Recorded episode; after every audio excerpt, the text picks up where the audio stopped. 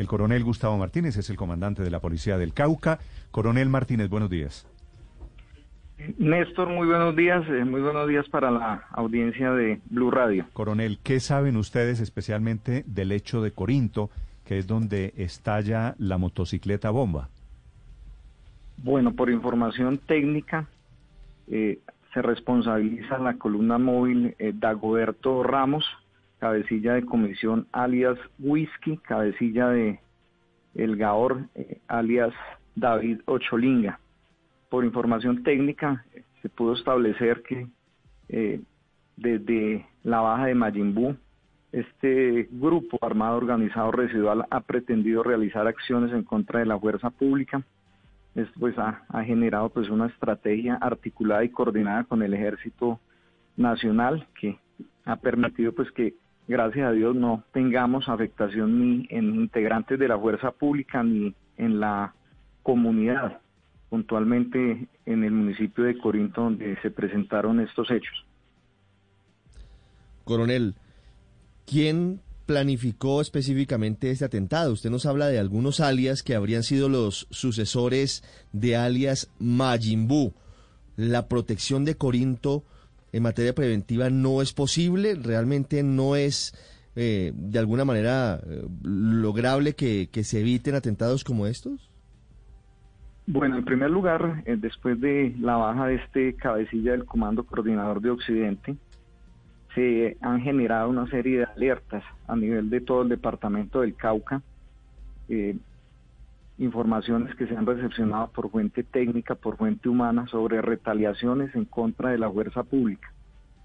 Eh, se presentan estos hechos en Corinto, allá tenemos un acompañamiento de un pelotón del Ejército Nacional, sin embargo, eh, se presenta inicialmente un hostigamiento hacia las 8 y 25 de la mañana del día de ayer.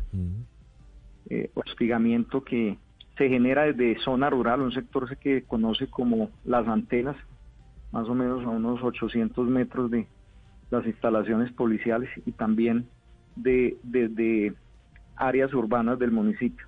Este municipio es un municipio bastante complejo en cuanto a el tema de la convivencia y seguridad ciudadana. Sin embargo, eh, pues se han articulado planes con el Ejército Nacional para afrontar eh, este tema puntual de amenazas y de acciones terroristas, eh, principalmente por la baja de este cabecilla. Sí. El hostigamiento, ¿qué hace, coronel? Porque usted menciona el hostigamiento como una de las justificaciones para que hubiera ingresado el explosivo a Corinto desvía la atención de la policía y del ejército y ese hostigamiento hace que permitan el ingreso de los explosivos?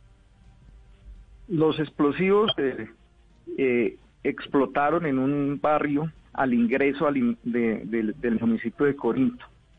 Entonces, eh, gracias a las estrategias que se han articulado con el ejército, pues no cumplieron el cometido, porque el cometido de la motobomba es afectar las instalaciones policiales o militares. Claro, estaban, estaban entrando el explosivo y se les, se les detonó ingresando a Corinto, le entiendo. Bueno, había una patrulla militar que había eh, realizado las acciones de patrullaje en ese sector y posteriormente al paso de esta patrulla militar es que se genera la activación del carro bomba. Sin embargo, pues no se presenta ninguna afectación a los integrantes de la fuerza pública. Sí. Los 20 heridos, ¿quiénes son, coronel? Bueno, personas heridas físicamente no hay. Estamos hablando de personas afectadas eh, por la explosión, problemas principalmente eh, en oídos. Sin embargo, no hay afectación física a la comunidad ni a la fuerza pública. ¿Esta noticia de que hay 20 heridos por la explosión no es cierta? Bueno, pues eh, nosotros contamos heridos con las personas que presentan alguna afectación física. Lo que se verificó en el eh, hospital de Corintios que son personas que han llegado por eh, situaciones generadas por la explosión. Su gran mayoría son eh, problemas auditivos generados por la onda explosiva. Sin embargo, ah, no tenemos ningún reporte de personas afectadas físicamente por tema principalmente de esquirlas. No tenemos ese reporte. Muy bien hecha esa precisión de que son afectados en sus sistemas auditivos no heridos. Coronel Martínez, gracias por estos minutos. Mucha suerte allí. En bueno, muchas gracias.